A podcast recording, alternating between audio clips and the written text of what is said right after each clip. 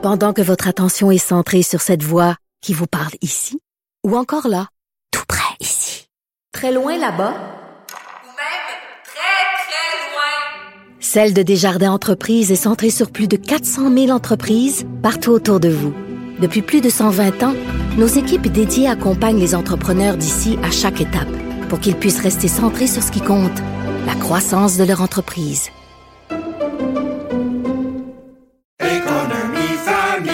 Ici Ricardo. Et Émilie, marchand d'IGA. On a envie de vous inspirer à bien manger. À moins de 5 la portion. Suffit de repérer les produits valeurs sûres et de les cuisiner avec une de nos recettes. Les valeurs sûres, c'est bien pensé, hein? Bien sûr! Détails sur IGA.net. Elsie Marc-André, salut. Bonjour. Allô? Bon, on l'a, euh, ce sondage léger auquel on faisait allusion hier. euh, Et là, ça c'est parce que on a l'égalité entre le Parti libéral et le Parti conservateur. Oui, effectivement. Donc, 32-32 à quelques jours du vote. Oui. Donc, euh, le suspense est, est- est toujours là. Donc, on voit vraiment la- euh, les deux partis qui sont euh, au coude à coude avec différentes là, réalités euh, régionales, provinciales. Et c'est ça qui va rendre la soirée électorale très intéressante. Et, et, et si on regarde le Québec, euh, sans surprise, je dirais, là, on voit qu'il y a une remontée là, euh, du Bloc québécois parce qu'on voit depuis les débuts de la campagne sondage de Léger, là, le, le Bloc était parti à 29, 28, avait baissé jusqu'à 27 et là, il remonte à 30% C'était prévisible là, avec euh, tout le débat sur le débat de la première question de la modératrice sur la loi 21 en laissant sous-entendre, en, mélangeant bien des affaires ensemble, en faisant une bouillie de racisme euh, discriminatoire, euh, société distincte. Donc, euh, c'est certain qu'on on le sentait, on l'avait vu qu'il y avait, qu'il y avait que ça donnait un élan là comme ça euh, au Bloc québécois avant le début du vote par anticipation qui s'est terminé hier soir. Donc, euh, mais encore une fois, c'est les libéraux qui mènent au Québec, là, 34, euh, 30 pour le Bloc et 19 pour les conservateurs là, qui se maintiennent entre 18 et 20 au Québec selon les sondages. Donc, euh, c'est là la question, c'est est-ce que c'est un est-ce que le, le bloc a fait le plein ou cette cette cette grogne-là, cette charge émotive-là va se poursuivre jusqu'au euh, jusqu'au 20 septembre? Ah, il me semble qu'on n'aura pas fini de décolérer, Marc-André. Euh, Elsie, est-ce que tu es surprise des résultats? Ben, surprise, oui et non. Euh, c'est sûr que, tu sais, depuis la semaine passée, là, comme Marc-André l'a bien évoqué au Québec, si on parle du Québec, euh, euh, le Bloc québécois a effectivement fait le plein, euh, puis euh, le vote, effectivement, les, les gens sont fâchés, là, tu sais, donc, puis le vote arrive quand même rapidement, là, tu sais, dans, dans cinq jours, donc c'est sûr que je pense que ça va rester en trame de fond. Ce qui est intéressant de regarder au Québec, c'est le vote francophone. Donc là, les libéraux sont en avance un peu dans le vote général au Québec, mais tu sais, le, le vote libéral là, se concentre là, dans l'ouest de Montréal principalement. Donc chez le vote francophone, c'est 39 pour le bloc québécois contre 28 pour les libéraux et 18 pour euh, les conservateurs.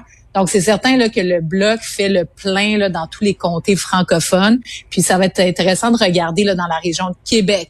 Euh, donc là, ça semble plus aussi certain que c'est les conservateurs qui vont nécessairement prendre le vote. Le, le Parti populaire vont chercher du vote aux conservateurs. Est-ce que ça laisserait passer des bloquistes ou des libéraux? Possiblement, si ça continue d'augmenter un petit peu, possiblement des bloquistes, mais on verra.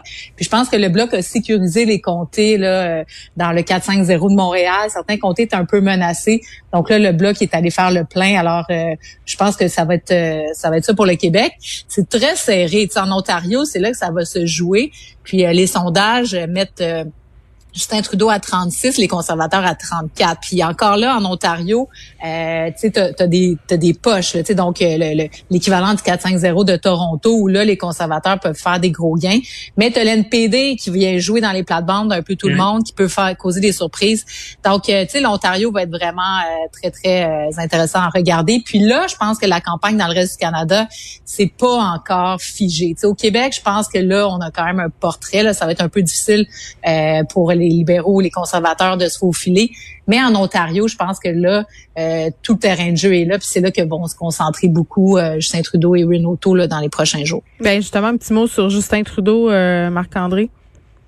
Ouais, ben on a vu M. Trudeau euh, dans les dernières heures quand même. On, on sent, on, on sait hein, c'est quoi la pression d'une campagne électorale pour pour un homme ou une femme politique. On l'a vu hier, en deux deux moments. Là, il s'est fait, lui et Mme Grégoire Trudeau se sont fait là, insulter par un par un manifestant. Et M. Trudeau est en Colombie-Britannique, puis il a répondu, ben il n'y a pas là, il y a, il y a pas un hôpital là-bas là, où tu peux aller euh, manifester. Fait que c'est sûr que ce matin, ouais, c'était pas la meilleure, c'était pas la meilleure réponse. Mais je pense que c'était ironique, mais peut-être qu'on Ouais, n'a pas saisi l'ironie de l'affaire. Non, puis là, puis là euh, ce matin, il s'est défendu en disant, quand moi, je- j'ai comme la, je paraphrase, mais tu sais, j'ai- la, cara, la peau épaisse, la carapace épaisse, je suis capable d'en prendre, mais là, on a attaqué ma femme.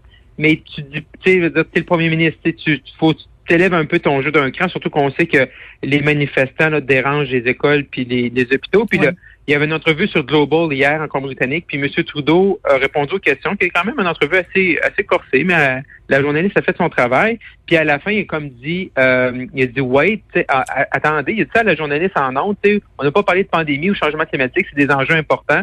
Et après ça, la journaliste a répliqué, ben telle, telle, telle date hein, ou tel moment, on vous a demandé des entrevues sur ce sujet-là, vous avez dit non. Euh, c'était pas, euh, tu sais, je veux dire là, moi, un politicien qui commence à critiquer une journaliste, qui n'est pas content des questions, puis des sujets qui n'ont pas été abordés, la façon que c'est fait, faut qu'on Il y a moyen de le faire élégamment. C'est ce que je comprends. Ouais, c'est ça, également. Ouais, c'est ça. Tu peux dire, regardez, là, moi, je, je trouve que c'est important, mais j'ai été aller voter pour tel enjeu. C'est une façon de le faire. Ça fait que ça fait une sortie un peu euh, plus ou moins élégante de M. Trudeau là, hier en Colombie-Britannique, qui est un terreau très, très, très, très, très, très important. Il est fatigué, je pense, Justin. Ouais, je pense qu'il est fatigué, puis je pense qu'il sent la pression, parce que lui, c'est pas juste de gagner, hein. Faut qu'il soit majoritaire. on oublie ça, on, on, son Mhm. recul au 15 août, il allait chercher sa majorité, puis c'est pour ça que, que déclenché cette élection-là. Il pas parti une pour ça. minorité, c'est pas assez. Non, effectivement. Elsie? Puis ben oui, puis tu sais quand on regarde euh, notamment Colombie-Britannique, c'est vraiment serré là, tu sais dans les chiffres du léger là, euh, c'est 33 pour les conservateurs, 31 pour le Parti libéral euh, et puis 28 pour le NPD. Donc tu sais c'est vraiment une course à trois là euh, intense euh, dans en Colombie-Britannique puis en Mari- dans les maritimes aussi, tu sais. Par contre là, on avait vu au début de la campagne, ça avait donné d'ailleurs un, un certain élan aux conservateurs. Euh, bon, une province a voté euh, une élection provinciale où les conservateurs ont été élus à la surprise générale parce que les libéraux étaient très en avance au déclenchement. Mais là, si on regarde le sondage, ça semble être revenu là euh, pour le Parti libéral. Bref, tu sais, la campagne est vraiment corsée. On a vu d'ailleurs, tu sais, hier, euh, euh, Trudeau et O'Toole euh, être Oui. plus agressifs un envers l'autre. Il y a des publicités qui sont sorties du Parti conservateur, tu sais, des publicités négatives. quoi? Ça, c'est- oui, Tu sais, vas-y. ben, c'était plate au début de la campagne. OK, les gens embarquaient pas, là, mais on dirait Ouais. que depuis euh, qu'on a eu le débat en anglais puis la bourde de la fille d'Angus Reid, là, ça a comme Ouais. ses poches, là, parce qu'on était victime d'un racisme sans nom, mais on dirait que ça a mis le feu. On dirait que ça starté à patente puis que là, c'est devenu intéressant puis que là, on- c'est fini la langue de bois, on laisse tomber les gants puis on y va. Ben oui, puis d'autant plus qu'on a eu trois semaines de campagne pendant l'été, tu sais, donc la moitié des gens étaient pas du tout intéressés à la campagne. Là, Ouais, nous, c'est sûr, on suit ça. mais Ouais. donc là, Ouais. on a eu un, un deux semaines de campagne. Là, on commence à se mettre dedans. Les, Québé- les Québécois, les Canadiens commencent à s'intéresser aux enjeux. Puis là, bon, on va déjà aller voter. Donc, c'est certain que c'est une élection express. Puis Marc-André a raison de dire que euh, l'objectif ultime de Justin Trudeau, c'était une majorité. Donc, s'il se retrouve avec une minorité, s'il perd, ben là, ça serait l'hécatombe, mais une minorité, ben ça aurait été tout ça pour ça encore plus. Tu sais, donc, Ben, il va perdre la 650 face. millions. là. Ben c'est ça, donc ça va être, Ouais. euh, tu sais, c'est- ça va être euh, au Parti libéral, il va y avoir des questionnements à se poser Mm. là. Bref, c'est euh, puis au Québec, ben c'est certain que là, moi en tout cas, je suis contente de voir que les Québécois semblent se tenir debout. Jean-Marc Léger disait ce matin que c'est le, le vote bloquiste qui est sorti le plus là, pendant le, le vote par anticipation. C'est comme ça va faire de se faire cracher au visage de même. À un moment donné, là, euh, le, Québec bashing, c'est même euh, Dominique Anglade qui est sorti là-dessus. tu sais. Donc c'est vraiment unanime au Québec. Non. bon, il va y avoir une motion à l'Assemblée nationale possiblement adoptée pour demander des excuses. Donc, euh, c'est tant mieux en quelque part là, tu sais, qu'on s'affirme. Moi, j'ai des euh, gens autour de moi qui ont jamais voté bloc puis qui vont voter bloc ou qui ont voté bloc par anticipation. Euh, je vois. pensais que François Legault, pendant son point de presse, avait réclamé des excuses euh, de la part euh, de la commission. Là, en tout cas, on, on verra. Là, mais Il l'avait fait, mais de, parce Là, on veut que ça soit- aux questions. C'est oui, ça. c'est ça. Donc, euh, ouais, ouais. euh, Il n'y a pas eu de réponse de personne. Donc là, C'est vrai. c'est de dire, Non, mais euh, c'est ça. Mais il y a eu une réponse. C'est ça. Il y a eu une réponse de, de, tu sais, du groupe des médias, là, parce que la commission mandate le groupe des médias, mais tu sais, c'était pas. euh, ils ont dit qu'eux qui voyaient pas que la question ne portait pas au fait, puis Mm. c'était pas que les Ouais, ils Québécois veulent- étaient racistes. Mais je pense il aurait pu trouver une façon. euh, Pourtant, c'est des médias. Ils devraient savoir comment communiquer. là. je pense qu'il y aurait une, fa- il y aurait une façon vendredi de dire, c'est, c'est, vous regardez là, la question là. Oui, peut-être on a fait. tu sais, Il y a une façon de s'excuser. Ils l'ont pas faite. Ben, c'était que ça tendancieux, c'était une question euh, pleine d'amalgame. Ben, c'est ça, parce que Mané, quand tu commences à mélanger bien des affaires, là, c'est là que tu, tu te perds un peu. là. Bon, euh, on, a- on a déjà commencé euh, à aborder la question des excuses parce que c'est la rentrée parlementaire en à Québec. Ça sera discuté là euh, justement ces excuses qui sont réclamées notamment par le PQ. Mais avant, je veux qu'on parle là, des petits nouveaux à l'Assemblée nationale là, qui vont venir souffler dans le cou à François Legault, Marc-André. Oui, ça va être intéressant de voir euh, autant du côté du Québec solidaire que du Parti québécois. Ils ont des nouveaux euh, des nouveaux chefs parlementaires. Mhm. Euh, donc, M. Nadeau-Dubois, M. Arsenault pour le Parti québécois. Donc, ça va être intéressant de les voir dans les cette semaine, comment ils vont se débrouiller. On a vu que M. Nadeau-Dubois peut être euh, peut être très efficace quand il prend un dossier. On a vu dans le dossier de la ventilation, en com- comme Oui, En puis comité sa game, sa game de médias sociaux là, euh, tu sais Québec solidaire, euh, ils sont très forts sur les médias sociaux, ils font des, des vidéos, du montage, c'est assez percutant là. Hum. Puis j'ai hâte de voir, monsieur, tu on va, on aime ça parler d'élections, là. Il y a fédéral, Oui. puis tantôt on va parler municipal, puis tantôt ça va être la provinciale, mais également, ça va faire un changement aussi par rapport au débat des chefs dans un an. Ça va être monsieur Nadeau-Dubois qui va être là au lieu de madame Massé. Fait que ça aussi, ça va être un, un style différent et euh, qui va être intéressant à suivre. En dehors de la pandémie, Elsie, euh, ce sera quoi les enjeux importants?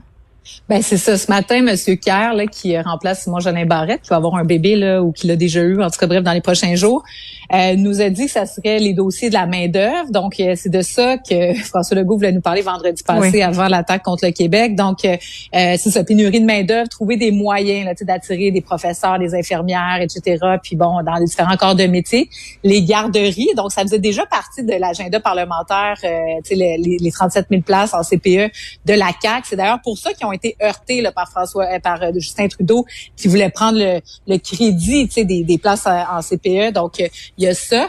Donc ça, ça va être les deux gros dossiers. Québec solidaire nous a dit bon, on voulait parler de- d'environnement, Euh, le Parti libéral. Donc Parti libéral, une nouvelle manière là, d'entrevoir l'économie. On a vu Dominique Anglade qui a une main mise sur son caucus. C'est intéressant aussi. Là, tu sais, il y a eu différents virages qui ont été pris par euh, le Parti libéral. Ça va être intéressant de voir comment ils vont réussir à se démarquer. Puis le Parti québécois, ben, c'est ça, donc revenir à la démocratie que Mm. nous disait Paul Saint-Pierre Plamondon, l'environnement aussi, et la défense française. La défense française étant d'ailleurs un des, des gros points à l'ordre du jour euh, de la présente session, parce que là, on va débattre euh, du nouveau projet de loi 101, si on veut, la loi 96. Donc ça, ça va occuper beaucoup des débats euh, à l'automne. Et comme Marc-André disait, ben, c'est ça, ça va être la prémisse vers le positionnement Ouais. euh, le printemps prochain, puis vers Mais- les élections à l'automne. En terminant, ben, vous avez parlé de nouveaux chefs parlementaires euh, du PQ puis de Québec solidaire, mais là, euh, Claire Sanson aussi, là, qui représente Ah, euh, Éric Duhem, je trouve qu'on pourrait peut-être en glisser un petit mot, là.